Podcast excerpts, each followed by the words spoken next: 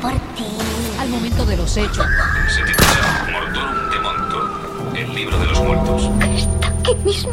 Tan pronto se mueran entonces piedra. Son una injusticia, porque yo no maté a mi esposa, Kyle.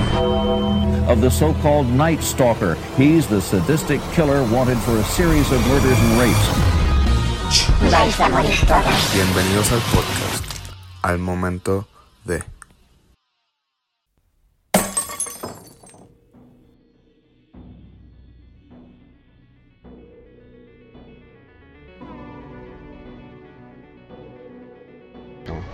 ¿Qué hay mi gente? Saludos y bienvenidos a un nuevo episodio de Al momento de el mejor podcast de True Crime en español que está allá afuera. Eh, hoy, mano, hoy es para mí un episodio súper especial eh, por varias razones. Primero, eh, estoy en la ciudad de Nueva York. Yo creo que esta es la ciudad o el sitio que yo más hablo después de Puerto Rico. Este es uno, uno de los sitios que a mí más me encanta estar. eh, por varias razones. Este, pero como ustedes ya saben, pues yo estaba aquí por pues porque el cortometraje Las Aulas de Nosotros se iba a presentar en un festival de cine acá en la ciudad de Nueva York. Eh, y pues nada, vine, asistí, eh, dije presente en lo que es el festival. Eh, yo quiero hacer un dato y quiero disculparme con ustedes por esto. Eh, si se escuchan ruidos, se escuchan sirenas, se escuchan puertas. Yo estoy grabando en el lobby del hotel, so probablemente haya música, ruido, gente caminando y todo eso. Pero de nuevo, me gusta esta dinámica y esta vibra de estos episodios así porque es la intención mía, ¿sabes? Quiero hacer un episodio fuera de mi casa, en el lugar que esté visitando. Y como hice con el episodio de Londres, eh, pues quería hacer algo similar con, con este, ¿verdad? Y ya que iba a estar en la ciudad, quise aprovechar y, y tocar un, uno de los casos que de verdad a mí eh, más me gustara de esta ciudad. Como dice el gran Rubén Blades, ¿sabes? La ciudad de Nueva York tiene 8 millones de historias. Y de esas 8 millones hay varias de verdad que me gustan. Y las dos que más sobresalen para mí es obviamente el asesinato de John Lennon y el pero ese no va a ser el, caso que voy a tocar hoy. El caso que voy a tocar hoy va a ser de eh, Son of Sam o David Berkowitz como su nombre de pila. Uno de los asesinos en serie más famosos de, de los Estados Unidos. En mi opinión muy overrated. O sea estaba muy muy eh, sobreestimado en mi opinión eh, por el tipo de método que usaba para, para llevar a cabo sus crímenes, pero ante los ojos de la prensa, ante la historia, el tipo está considerado como uno de los más grandes.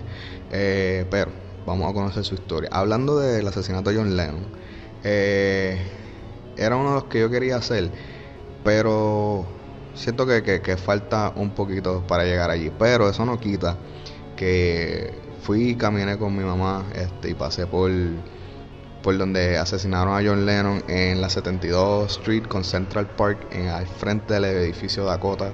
Eh, mano, mucha seguridad, se ve que es un edificio de gente de dinero porque eh, hay muchos portones, hay, no, no, te puedes quedar cerca y había un par de personas eh, también tomando fotos por el área. Eh, voy a subir la foto a la página de Instagram del edificio y de... Pues, esas son parte de la ciudad, esos ruidos. Voy a subir fotos del edificio y de la calle donde pues eh, John Lennon, uno de los integrantes de, mi, de una de mis bandas favoritas, los Beatles, como yo he dicho, este, fue asesinado. Yo quería hacer el de John Lennon, pero de nuevo, siento que todavía falta un poquito para llegar a, ese episodio. Y decidí hacer el episodio Son of Sam, porque cuando yo tenía como 11 o 12 años, mami, a mí me regaló una película de Son of Sam. Y películas de la historia de este hombre hay varias. Hay una con John Leguizamo que se llama Summer of Sam, igual como se llama este episodio. Eh, of Sam, está Son of Sam y hay mil, de hay mil documentales, hay cientos de podcasts. Eh, y yo pensaba que era ya necesario hacer el de nosotros. O sea, aquí vamos mi gente. Pero antes de comenzar, quiero enviarle un, un saludo y un disclaimer a un corillo eh, que yo creo que es de Puerto Rico que me escribió que está escuchando el podcast en la oficina de trabajo. Eh, saludos corillo, espero que estén disfrutando el podcast, espero que lo estén compartiendo con otras amistades y sobre todo el primer me- el mensaje principal que les quería llevar era mala mía. Discúlpenme si alguna vez se me zafa una palabra mala o el tema se pone un poco intenso y me están escuchando en las bocinas allí en la oficina o, en el área de trabajo, de verdad, mala mía, pero, pero eso hace especial este podcast, ¿verdad? So, saludos a ustedes, mi gente, y gracias por el apoyo, ¿ok? So, ahora sí, mi gente, exclusivo desde la ciudad de Nueva York, vamos a conocer el caso de David Berkowitz, mejor conocido como Son of Sam o El Hijo de Sam.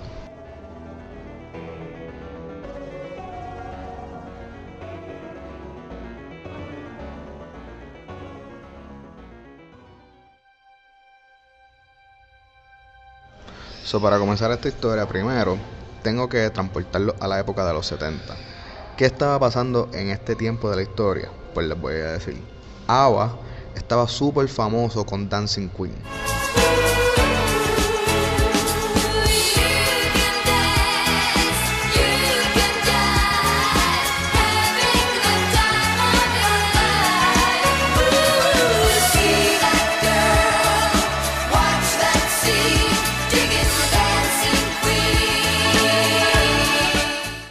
Yo siempre que escucho a ABBA me recuerda a un gran amigo, el gran Don Hugo de Puerto Rico. Hugo, un saludo. Eh, Hugo tiene un gran chiste de ABBA que yo me moría de la risa cada vez que él lo contaba. So, ABBA estaba súper pegado en los 70. Los Bee Gees también estaban súper popular con Staying Alive.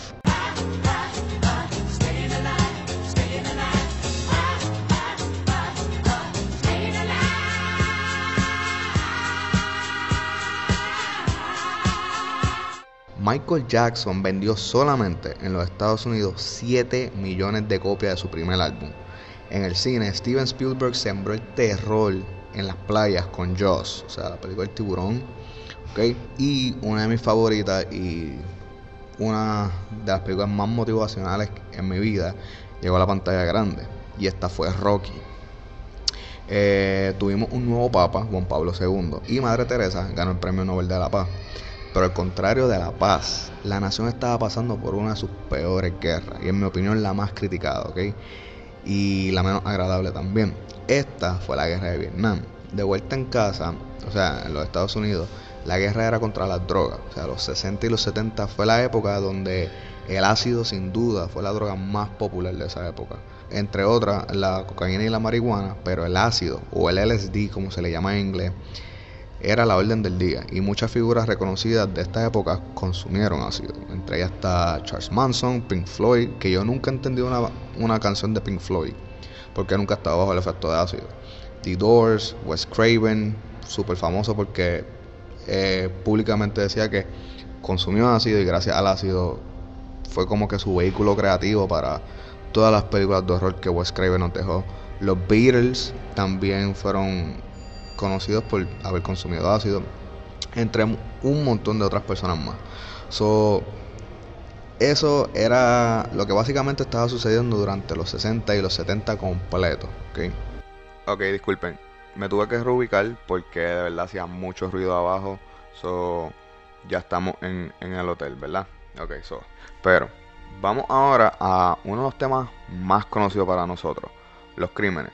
En mi opinión, los 70 tienen los asesinos en serie más famosos y con ellos también los crímenes más famosos de cualquier otra década. Ok, tuvimos a Manson eh, y su cesta satánica mataron a Sharon Tate.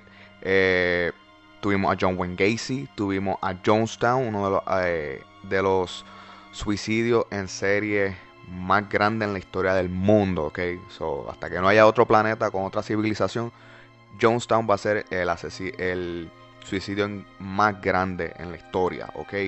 So, eh, tuvimos uno de mis misterios favoritos, que es Zodiac, eh, y por último y no menos importante, mi favorito, Ted fucking Bundy, obviamente. Pero como dije, esta es mi opinión sobre la década de los 70. o sea, tuvimos los crímenes más atroces y recordados en la historia. Y con eso hago entrada al último eh, entrar en esta lista. Y este es Son of Sam. Solo voy a llevar de vuelta al verano del 1976 en la ciudad de Nueva York, donde un solo hombre hizo lo que nadie había podido antes y ni ahora, ¿ok? Y eso es sembrar el pánico en la ciudad más grande del mundo con 8 millones de habitantes. Ok, un solo hombre, ¿está bien? Yo tuve una conversación con un pana donde me estaba diciendo que 911. Sí, pero 911 fue un, un grupo, fue, ¿sabes? Fue Al Qaeda, fue una organización, no fue un solo hombre. Y detrás de 911 hay hasta eh, conspiraciones de teorías que, hubo el que el gobierno estuvo involucrado, ¿verdad?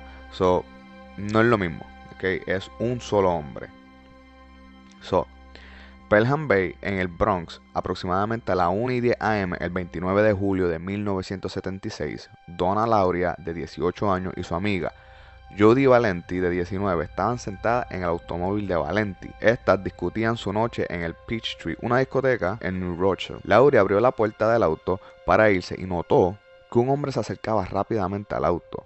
El hombre sacó una pistola de una bolsa de papel que llevaba y se agachó, apoyó su codo en su rodilla, apuntó con su arma a ambas mujeres y este disparó.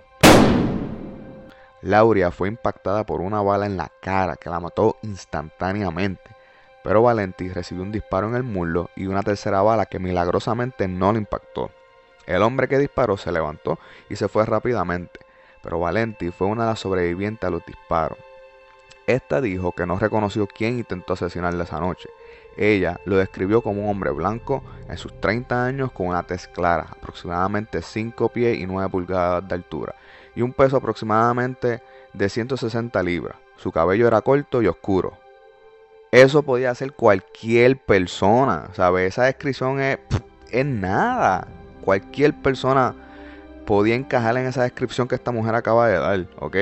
So, esta descripción fue repartida por el, eh, por el padre de Lauria también, quien afirmó haber visto un hombre similar sentado en un auto compacto amarillo estacionado cerca de la discoteca. El 23 de octubre de 1976, un tiroteo similar ocurrió en una residencia en Queens, Nueva York. Carl Denaro, de 20 años, y Rosemary Keenan, de 18, estaban sentados en el auto cuando las ventanas del auto de repente estallaron.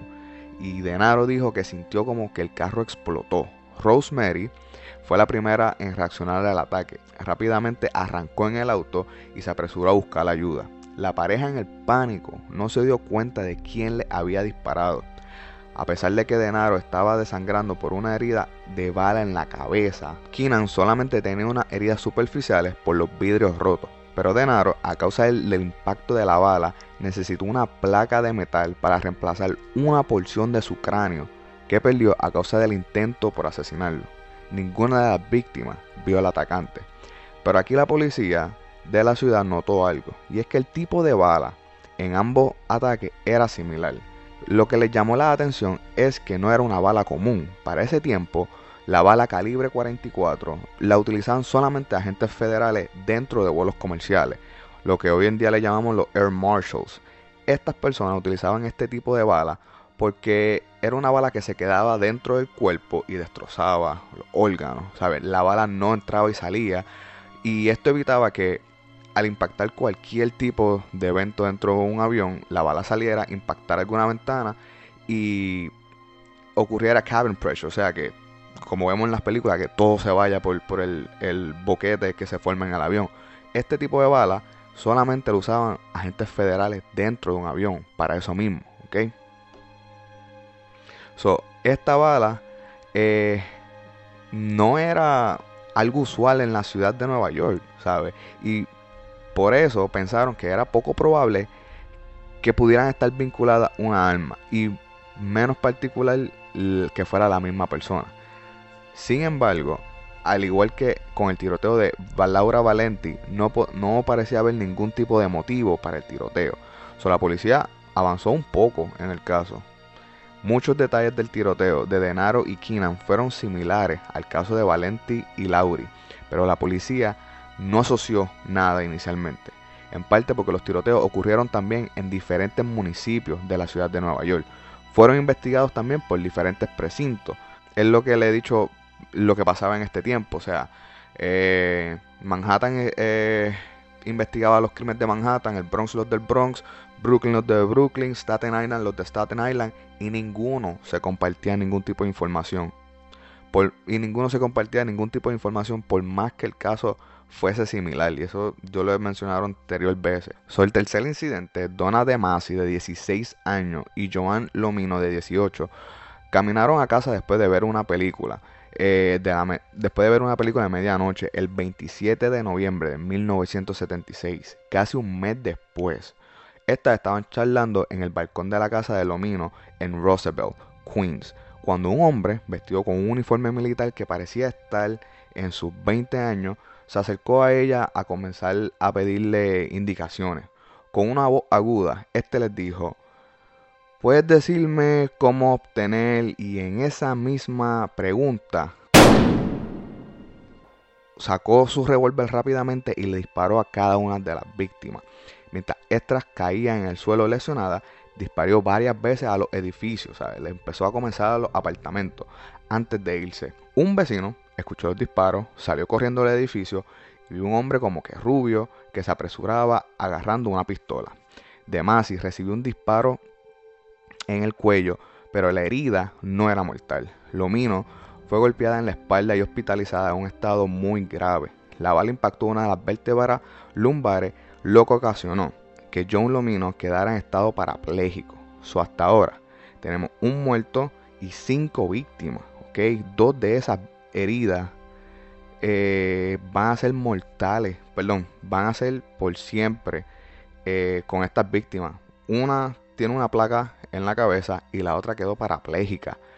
So, no solamente son heridas superficiales, dos de estas víctimas ya tienen heridas de por vida.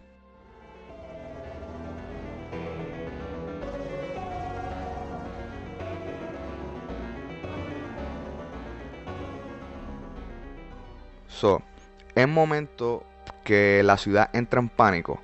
Pues la respuesta es no, porque en los 60 y los 70, Nueva York, o sea, la ciudad, registraba más de 2.000 crímenes al año. Estos van entre robo, muerte, sea por disparo, sea por apuñalada. So, el crimen era demasiado.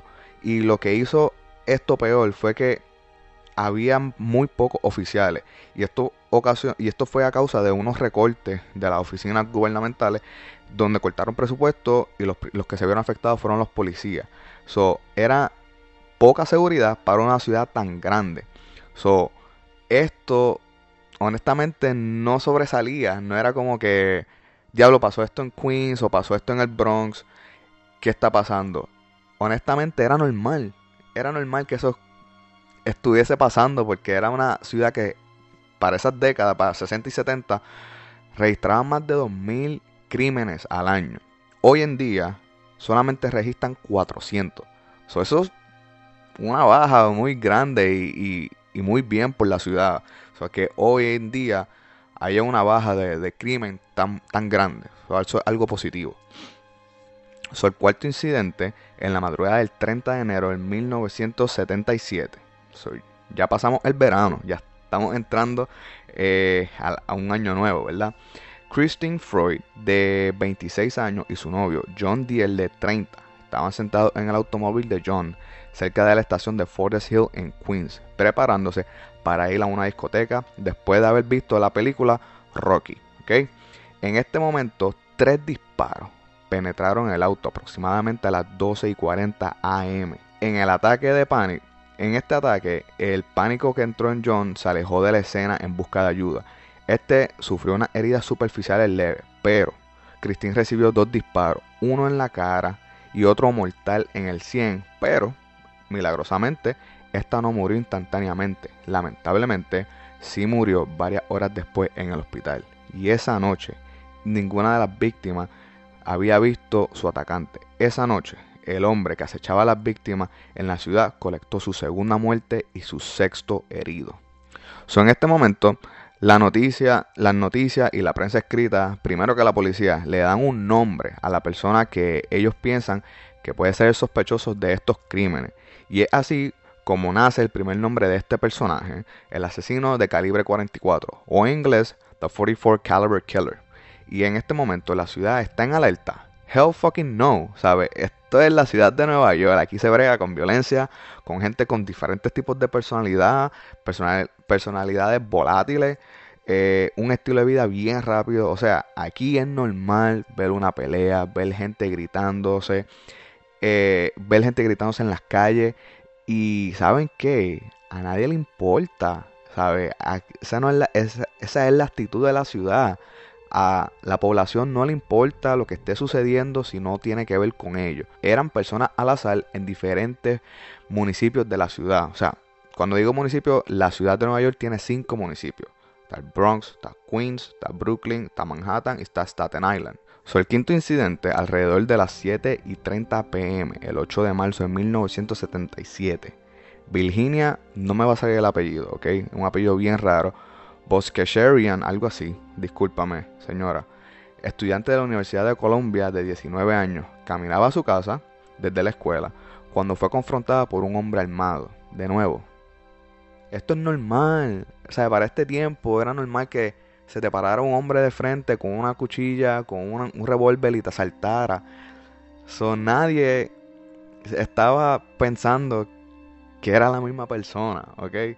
So, se le para a este hombre armado y ella vivía como una cuadra o un bloque de donde, le, de donde le dispararon a Christine Freud, la persona que murió en el hospital con John Diel. ¿okay? En un movimiento desesperado por defenderse, y me imagino que del mismo choque de, de adrenalina, Virginia levantó sus libros de texto entre ella y su asesino, para usarlos tipo escudo. Pero aún así fue penetrada por la bala que la golpeó en la cabeza, matándola al momento del impacto. En marzo 10 de 1977, la policía hizo el primer reconocimiento público de que el tiroteo de Christine, John y Virginia fueron similares a los incidentes anteriores del 1976 eh, y que los delitos podrían estar asociados. Todas las víctimas habían sido impactadas con una bala calibre 44. Y es aquí donde la policía pone en alerta a la ciudad diciéndole lo siguiente, los intentos de asesinato o ataque y los asesinos tienen similitudes o algunos patrones en común, y en su mayoría, pero no en todos, había una pareja, sea hombre o mujer o mujer y mujer. La mayoría estaban sentadas dentro de sus vehículos. La mayoría habían salido o estaban cerca de alguna discoteca. Y por último, la mayoría de las mujeres tenían el pelo largo y era un pelo de color oscuro. Esos detalles que la policía le brindó a la ciudad de Nueva York es simplemente lo que hoy conocemos como un emo, que es un modus operandi por la cual este asesino o este atacante se estaba dejando llevar. ¿ok? Eso yo lo había mencionado en el episodio 10. Pero esa conferencia, de pero esa conferencia terminó cuando el jefe de la policía dio dos advertencias más a la ciudadanía. Primero, que se mantuvieran lejos de cualquier discoteca. Y por último, que la ciudad tenía un asesino en serie suelto. Es ahí que la ciudad de 8 millones de personas entró en pánico. ¿ok? Las discotecas lamentablemente se vaciaron, dejaron de tener éxito. Estamos hablando en los 70, la época del disco, ¿ok? Donde las habían afro, habían baile, habían bolas de disco en los techos, se vaciaron, ¿ok? Las mujeres comenzaron a cortarse el pelo, eh, a cambiarse el pelo de color, so, hubo un gran efecto en la ciudad. ¿Qué pasa? De nuevo, ya habíamos tenido a Bondi, ya habíamos tenido a Gacy, so, ya Manson, como se le conoce a Manson, que Manson, Manson mató la época de los hippies, de, Love eh, Era, ya sabíamos lo que era un asesino en serie. Cuando, está, cuando tuvimos a Bondi y a Gacy, el término asesino en serie no se conocía, ni a Kemper tampoco. So, ya sabemos de lo que estas personas eran capaces. Por eso que esta enorme y gran ciudad se puso en estado de pánico. El sexto incidente alrededor de las 3 pm en abril 17, mi cumpleaños, Alexander Esau de 20 y Valentina Suriani de 18 estaban sentados en un vehículo, estaban sentados en el vehículo de Alexander en el Bronx, so, donde comenzaron los ataques en el Bronx, Queens y de ahora nuevamente en el Bronx, a solo unos cuantos bloques del ataque de Laura Valenti, o sea, esto soy yo especulando lo que yo hubiese pensado en ese momento, que es una persona local, es alguien que conoce la entrada y la salida. Porque si lo pones en un mapa, ya han habido dos ataques que no han sido muy lejos de los otros primeros dos ataques. ¿ok? Estas dos personas Alexander y Valentina, ambos fueron disparados por el asesino de calibre 44, pero Valentina murió en la escena con un disparo en la cabeza y Alexander murió varias horas luego en el hospital y desafortunadamente nunca pudieron identificar al perpetrador. Pero esta vez el asesino quiso hacer una impresión y declaraciones, así que por primera vez este dejó una pista. Y es que en la escena del crimen, este dejó tirada una carta, la cual no voy a leer porque es muy larga, pero voy a leer el comienzo porque es muy importante y la última página. Lo voy a leer en inglés primero, ¿ok? I am deeply hurt by your calling me a woman hater. I am not, but I am a monster. I am the son of Sam. En español, estoy muy herido por sus comentarios llamándome una persona que odia a las mujeres. No lo soy, pero sí soy un monstruo. Yo soy el hijo de Sam. Final de la cita. Así comienza la carta y así termina. I say goodbye and good night, police. Let me haunt you with these words. I'll be back, I'll be back. To be interpreted as bang, bang, bang, bang. Yours in murdered, Mr. Monster. So, en español, les digo adiós y buenas noches, policía. Déjenme atormentarlos con estas palabras. Estaré de regreso, estaré de regreso, interpretado como un bang, bang, bang, bang, bang. Cinco bangs. Sinceramente, señor monstruo. Inmediatamente que la prensa leyó el nombre de Son of Sam, rápidamente reemplazó el nombre de 44 Caliber Killer. Rápidamente reemplazó el nombre antiguo del asesino de calibre 44. Ya la prensa tenía un sujeto real. y esto que el asesino le hablara a la prensa, como lo han hecho varios, incluyendo Zodiac, y a la policía. Esto fue peor para la ciudad, porque el monstruo que le habían hablado, que le habían dicho que tuvieran cuidado, es ahora un hombre en una misión, es un hombre real. Solo increíble de esta historia es como un solo hombre, de nuevo, trae a la ciudad más fuerte, más grande e increíble a sus rodillas y de verdad siembra el pánico en ella.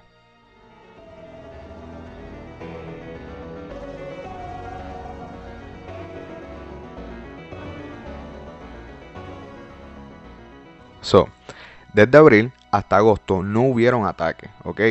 Pero la ciudad aún estaba bajo alerta porque a pesar de que no hubieron ataques, Son of Sam comenzó a escribirle cartas a la prensa y a figuras públicas de la televisión de Nueva York So, no habían ataques, pero sí había una incertidumbre de cuándo podía haber el otro ataque.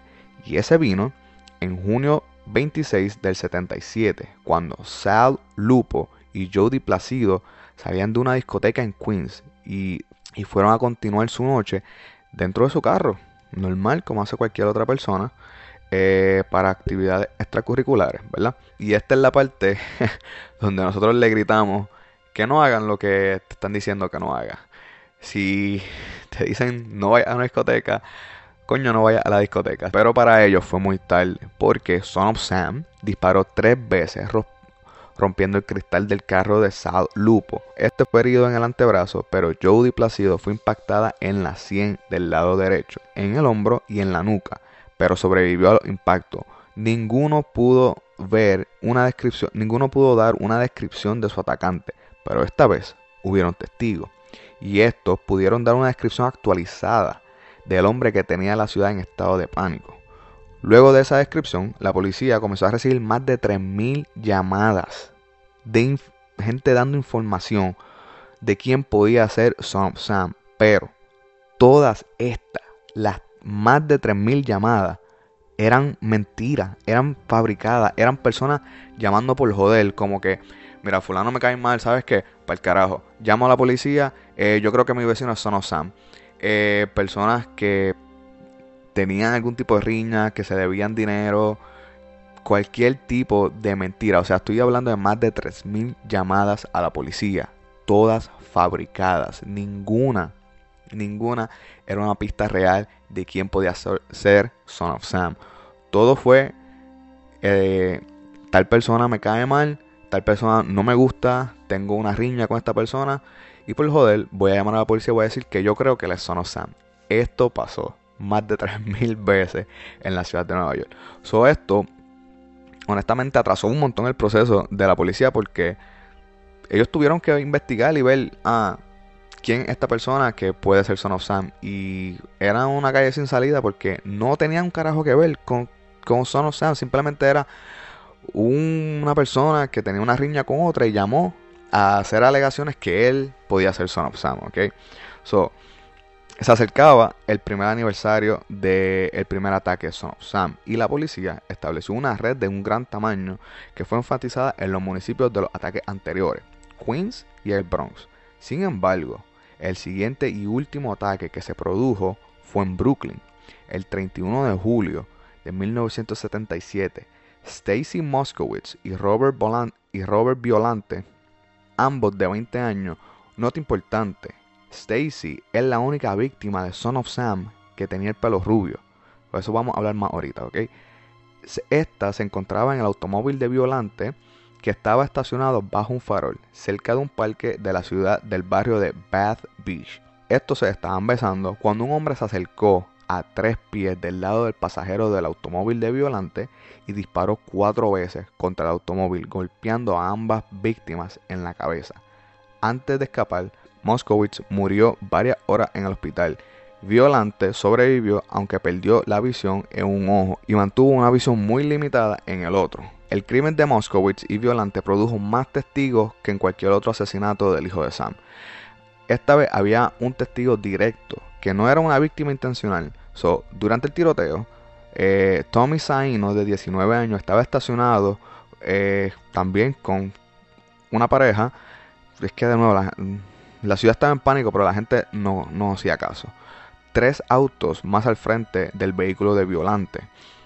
Momentos antes del tiroteo, Saino alcanzó a ver la alcanzó a ver de cerca a la persona que estaba disparando y pasó a mirar por el espejo de retrovisor justo a tiempo para ver el tiroteo para ver el tiroteo.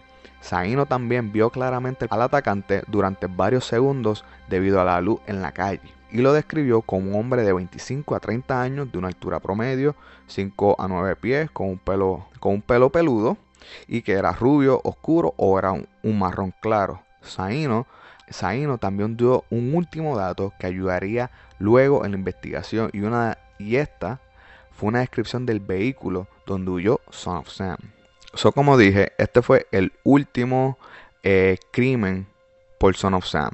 So, Vamos a darle para el frente a la historia. Casi un mes después, una residente, o sea, una viejita llamada Cecilia Davis, estaba caminando con su perrito cuando vio con un hombre medio nebuloso, similar a los, dibujos que la policía había liberado del asesino, se acercó a su vehículo, removió una multa que le habían dejado en el cristal de su carro y este cogió la multa, la removió y la tiró al suelo. Esto, este acto, molestó completamente a la viejita que estaba caminando a su perrito. Esta señora se merece una placa de reconocimiento porque por tres semanas llamó indignada a la estación de policía local para que investigaran de quién era esa multa, para que como un ciudadano obediente de la ley pagara la multa y después de tres semanas de llamadas de parte de Cecilia, la policía por fin investigó a quién, a quién correspondía la multa y la multa correspondía a un Ford Galaxy color crema registrado a nombre de David Berkowitz en 25 Pine Street, Yonkers, Nueva York. So, cuando la policía fue al apartamento, vieron el Ford Galaxy y miraron al interior del vehículo. Lo primero que estas personas, que estos detectives, vieron al asomarse al cristal del vehículo fue la culata de un rifle de caza Así que sabían inmediato que tenían una persona de interés. O sea, estos detectives esperaron que David saliera del estudio en Yonkers y cuando este entró a su carro, rápidamente este fue rodeado por la policía. Y aquí hay varias versiones eh, de lo que sucedió. La primera es que el detective que hizo el arresto le dice, y cito, ahora que te tengo, ¿a quién yo tengo? Lo que David le contesta Tú sabes. A lo que el detective le contesta, no, no sé. Tú dime. A lo que David le contesta, yo soy Sam Y el detective le contesta para atrás, ¿tú eres Sam? ¿Sam quién? Sam, David Berkowitz. La otra, mientras que la otra versión y la más popular dentro de... Y es la más popular porque fue la primera que se, que se brindó.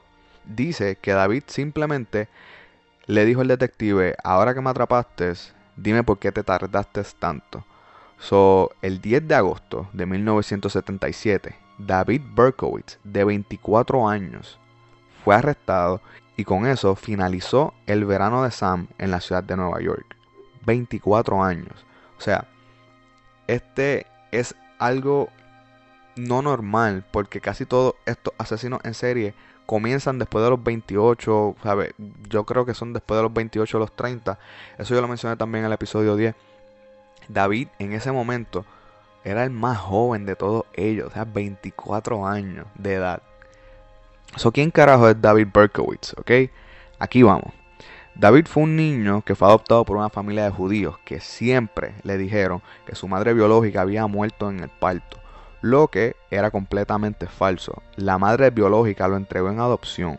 Su padre adoptivo le dio el nombre Berkowitz. Él se llamaba eh, Falco, yo creo. Eh, y este siempre llamó a David como un error. Siempre, ¿sabes?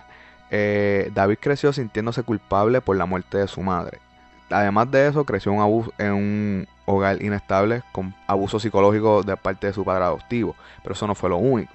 O sea, David, eh, en este, eh, cuando era un niño, se, crió en el Bronx. Y en el Bronx, en ese tiempo que David se estaba criando, estaba pasando de ser un municipio judío a ser un municipio latino.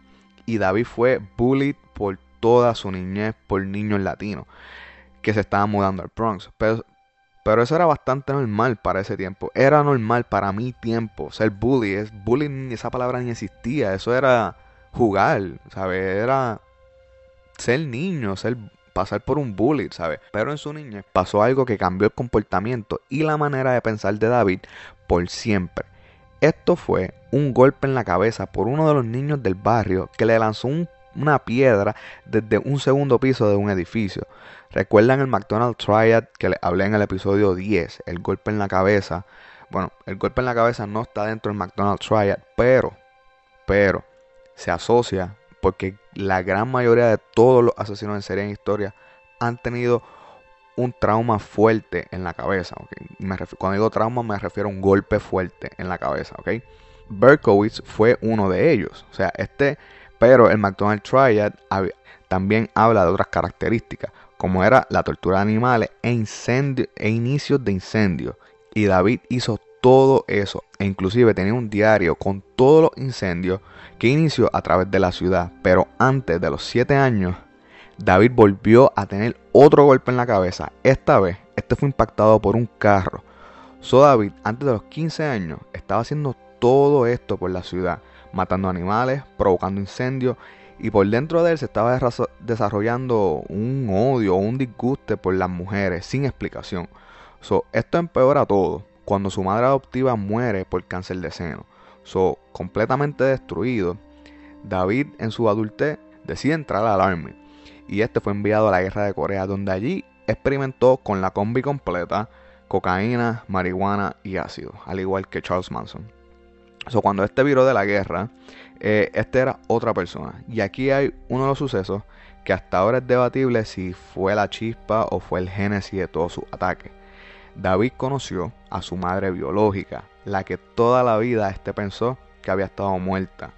Ante los ojos de David, este se sintió sumamente desilusionado, pues en su mente él tenía esta visión de que su madre era esta mujer preciosa, angelical, todo esto. Y era todo lo contrario, era una mujer simple, delgada, no muy atractiva. Y este quedó completamente desilusionado por lo que realmente era su madre, una persona normal. So, después de eso, David comenzó sus primeros ataques, que no están incluidos en, los ataques del verano de Sam, ¿ok? David tuvo dos ataques contra dos mujeres, pero en vez de usar una pistola, este comenzó sus ataques con un cuchillo de caza. Estos primeros ataques a mí me acuerdan mucho a la película eh, Maniac. Hay dos, versiones de ella. Está también la primera versión y está una versión que salió ahora en los 2000 que, que es la que yo vi. Yo no he visto la primera, pero sé de, qué- de qué trata. Similarmente, un asesino en serie por la ciudad de Nueva York asesinando mujeres rubias con un cuchillo. Estos primeros ataques de él a mí me acuerdan a esa película, ¿ok? So David, eh, y David pensaba que estos ataques podrían ser como, como eran en una película, eh, una simple apuñalada y no, él dice que era todo lo con una, una simple apuñalada y ya la persona moría. Y, y ya, pero no, él dice que era todo lo contrario, él dice que fue un proceso de lim- que era un proceso difícil de limpieza, de forcejeo, de gritos. Y al final David no se disfrutaba lo que estaba haciendo. Y suena fucking irónico, ¿verdad? Porque estás haciendo algo que primero que nada no te lo tienes que disfrutar, que hacer daño a otro ser humano. Pero él no, este tipo de, de- de- ataques que él estaba utilizando no le gustaba. So, por eso es que aquí es donde yo lo quito a él de los mejores o de los más conocidos. Porque David usaba una pistola. So, una pistola como que es tipo ejecución. No, no cae. Para mí, dentro de mi opinión, como que no cae dentro de esta figura de monstruos que nosotros cono- conocemos hoy en día. Pero de nuevo, ¿sabes? Estos son diferentes métodos que todos estos asesinos en serie utilizaron y pasan por diferentes eh, etapas de ellos hasta que, yo le digo el tasting, ¿verdad? Porque pruebas hasta que te quedas con, con- con el que más que te gusta y eso de nuevo también yo lo hablé en el, en el episodio 10. Y hasta que este encontró el revólver calibre 44, que fue el arma de su gusto, donde se sentía cómodo utilizándola para llevar a cabo sus crímenes. So vamos para la confesión al momento del arresto de David. Este intentó usar la súplica de locura, o sea, el, el ah, plead for insanity, como se le conoce en inglés, eh, o de salud mental para su defensa, declarando que sus crímenes fueron ordenados por el hijo del líder de una secta satánica que el líder de esta secta satánica se llamaba Sam y que el hijo de Sam le daba órdenes para que fuera en busca de sangre, o sea, en busca de sus crímenes. Resulta que después de un examen psicológico no encontraron causa para encontrarlos discapacitados psicológicamente y también resulta que Sam era el vecino de David. So, Sam no era ningún líder de secta satánica que nosotros sepamos, ¿verdad? A lo mejor lo era, a lo mejor no. Pero sí sabemos que Sam era su vecino, que el único hijo que Sam tenía era un pastor alemán negro. Era un perro de raza pastor alemán de color negro. So, cada vez que este pastor alemán o este German Shepherd negro ladraba,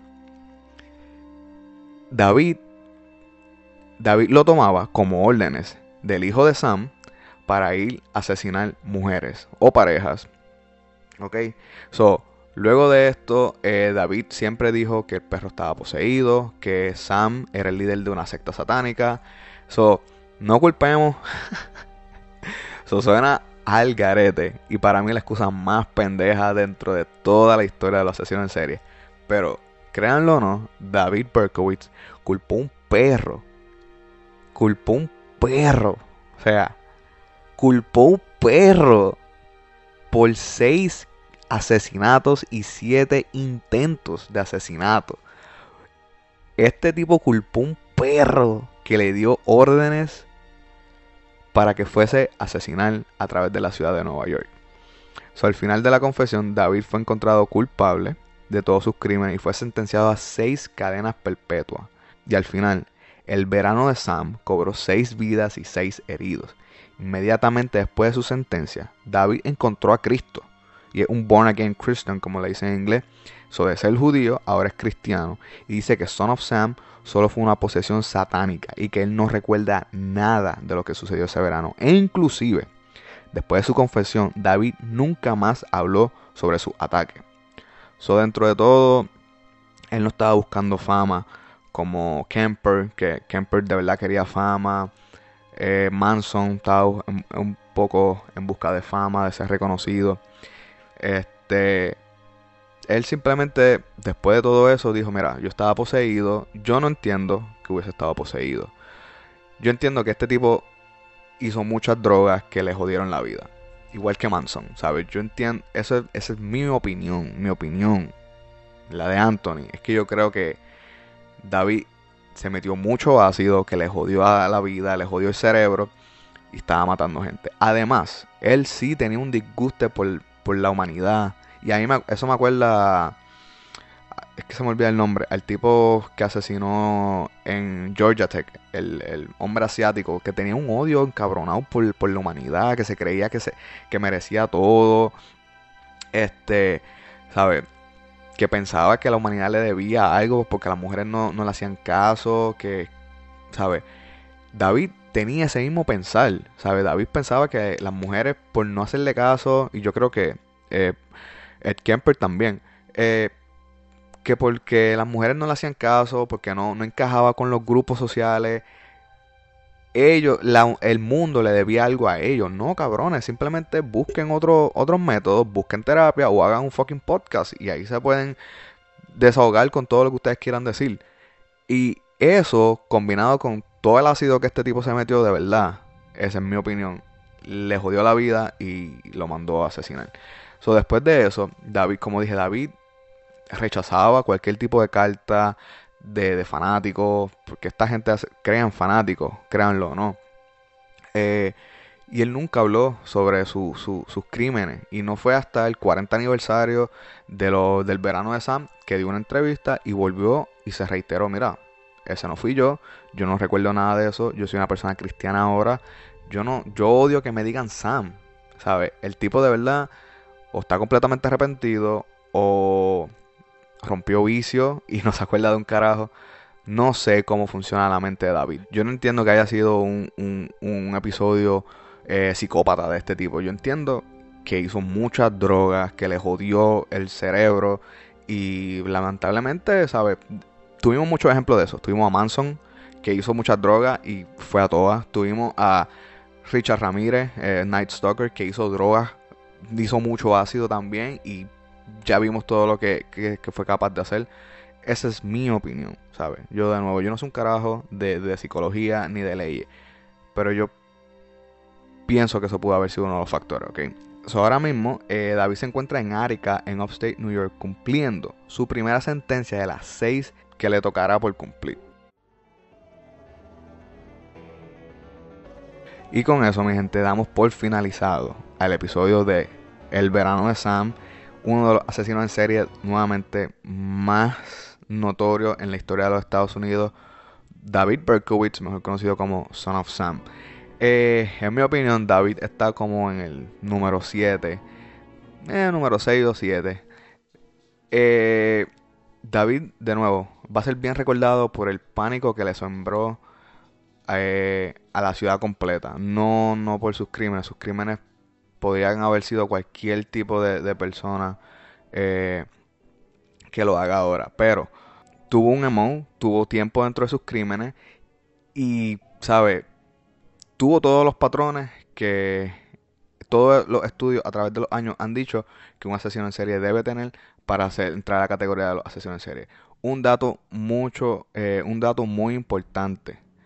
Todos estos crímenes de David, todos fueron crímenes de oportunidades el emo que nosotros vimos de personas saliendo de discoteca, mujeres con pelo largo, mujeres con pelo oscuro, todos fueron pura casualidad. Esto no iba, David no, no iba en busca de este tipo de personas.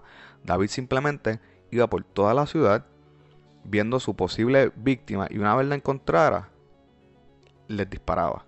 Él no iba en busca, ¿sabes? Él no era Bondi que iba en busca de este, tipo de mujer en específico, ni era eh, Gacy, ni, ni era Dahmer que buscaba este tipo de hombre en específico. No, simplemente todo esto, todo eso víctimas y heridos de David fueron pura casualidad. Que tuviesen el pelo largo, que estuviesen dentro de un carro y que estuviesen cerca de una discoteca. Todos esos crímenes fueron pura casualidad y crímenes de oportunidad. So, de nuevo, para mí lo, lo, lo impresionante que él logró fue traer a esta ciudad en puro pánico. Mi mamá estaba viva para ese tiempo y vivía en la ciudad de Nueva York, pero, ¿sabes? Este, esta magnitud de traer una ciudad tan grande en un estado de pánico, ¿sabes? está cabrón, ¿sabes? Yo creo que eso nunca se va, a volver a ver, eh, a menos que haya sido un ataque terrorista como, como 9-11. Pero, ¿sabes? Yo no, lo, yo no lo pongo como uno de los wow impresionantes. Simplemente sí hizo algo que nadie más va a poder hacer. Y es traer a la ciudad más grande del mundo en puro, puro pánico.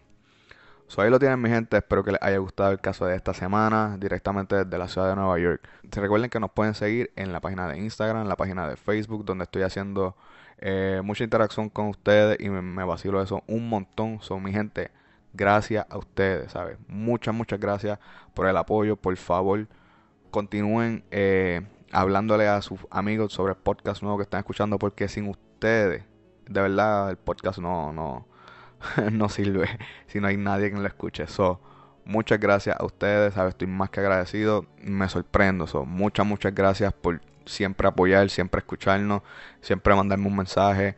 De nuevo, por favor, sigan compartiendo el podcast, que sin oyentes como ustedes, mm, de nada vale hacer un podcast, de verdad, si no hay quien lo escuche.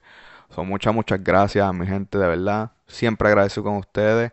Se cuidan. Nos vemos la semana que viene en lo que yo creo que va a ser el último episodio del año. So, nada, mi gente. Felices fiestas. Nos vemos la semana que viene en otro episodio del momento de. Y siempre recuerden, siempre es quien menos tú piensas que es.